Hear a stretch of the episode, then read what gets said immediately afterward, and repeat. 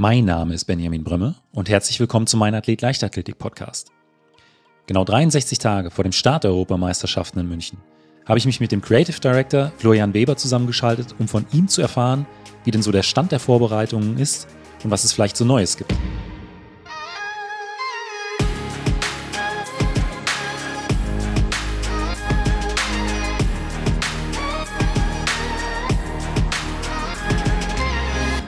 Mein Athlet, der Leichtathletik-Podcast aus Frankfurt am Main. Florian, du hast äh, ein paar Minuten Zeit heute für mich gefunden. Du, ste du stehst ja quasi in der unmittelbaren äh, Endvorbereitung für die EM äh, in München hier im Jahr 2022. Und ich wollte einfach mal fragen, wieso der Stand der gesamten Vorbereitung ist. wie, wie, viel Zeit hast du, Benjamin? Also ja, 63 Tage sind es noch. Äh, dementsprechend äh, sehr, sehr, sehr, sehr heiße Phase hier bei uns mit finalen Vorbereitungen. Und diese 63 Tage sind ja trügerisch, weil wir ja dann schon äh, bereit sein müssen. Also dann geht's ja schon los. Das heißt, ich glaube, in knapp vier Wochen fangen die Aufbauten teilweise schon an.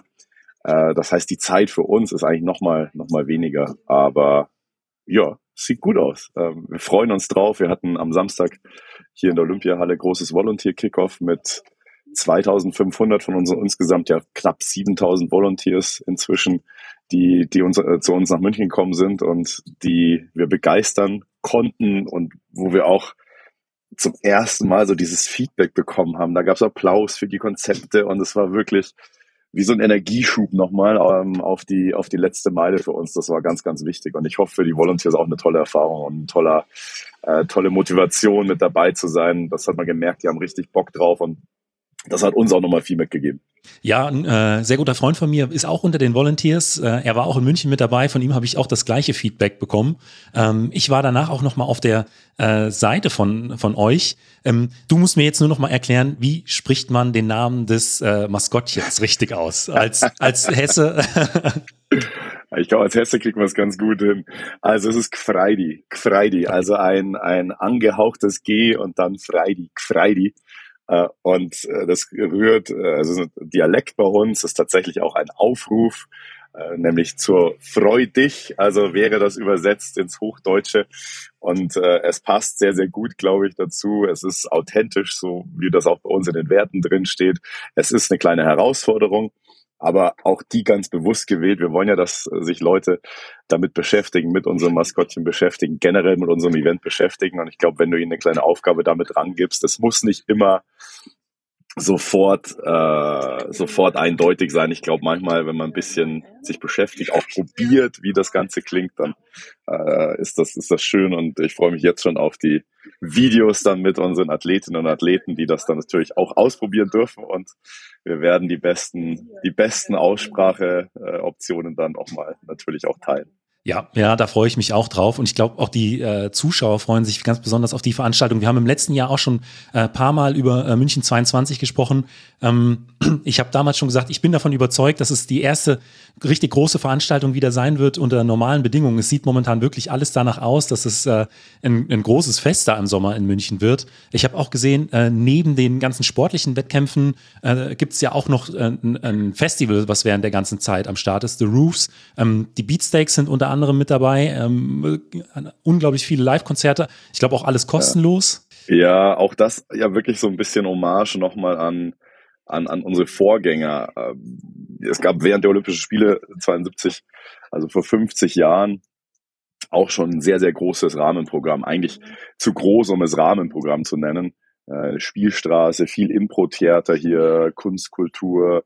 Und ähm, ja, auch, auch da war der Ansatz eben, der Park lebt ja auch noch immer deswegen, weil er eben nicht eine reine Sportveranstaltungsfläche äh, ist, sondern eben weil wir auch zu Hause für Open Airs sind, in der Olympiahalle für regelmäßige Veranstaltungen, äh, Konzerte und Kunstkultur ja eine große Rolle spielt, Festivals auch im Park inzwischen eine große Rolle spielen. Äh, die Rolling Stones waren jetzt übrigens gerade erst da, haben hier 40-jähriges Jubiläum wow. gefeiert. Die haben nämlich tatsächlich 1982, ich glaube ähnlich um, um diesen Zeitraum rum, äh, die ja sozusagen das, das Olympiastadion eingeweiht als Open Air Venue. Das gab es davor noch nicht die ersten zehn Jahre und 82 die Rolling Stones, also die erste große Open-Air-Band und jetzt nach 40 Jahren. Ich glaube, 60-jähriges Bandjubiläum insgesamt Wahnsinn. oder Tourjubiläum und bei uns 40 Jahre jetzt im Park. Das war auch ein, ein mega Konzert. Ich konnte selber nicht live dabei sein, aber ich konnte mir ein bisschen was angucken und das war, war toll. Ähm, auch aus sportlicher Sicht würde ich sagen, äh, sieht's bisher auch recht gut aus aus, aus deutscher Sicht. Ähm, die Marathonläuferinnen und Marathonläufer sind, äh, sind stark. Äh, die Sprinterinnen und Sprinter, die 4x100 Meter Staffel ist ja äh, jetzt in Regensburg erst neuen deutschen Rekord gelaufen, unter 38 Sekunden das erste Mal. Ähm, Im Wurfbereich Julian Weber kratzt an den 90 Metern. Ähm, da scheint aus äh, dieser Sicht auch einiges zu gehen. Ja, ich glaube auch. Also das ist ja das Schöne, jetzt kommt die Saison so richtig wieder in Fahrt gerade. Man merkt, es kommen die, die Ergebnisse rein, die deutschen Meisterschaften stehen bald an. Also so der letzte große Test ja dann vor Oregon und natürlich auch vor den Heimeuropameisterschaften. Äh, und ich bin mir sicher, auf diesen letzten Metern jetzt auch Richtung Berlin wird sicher nochmal einiges passieren. Und von einem Olympiastadion ins nächste, ich glaube, allein schon die Atmosphäre im Berliner Olympiastadion hilft ja auch, sich vielleicht nochmal an die Olympiastadion-Atmosphäre hier im Süden schon mal zu gewöhnen. Auch das vielleicht genau das richtige Vorzeichen. Hm. Äh, du hast ja eben schon angesprochen oder ganz am Anfang angesprochen, dass äh, es für euch im Prinzip schon vier Wochen vor äh, der eigentlichen Veranstaltung dann wirklich losgeht. Was sind denn jetzt noch so die wichtigsten Punkte, die für euch in den, in den nächsten Wochen noch so anstehen?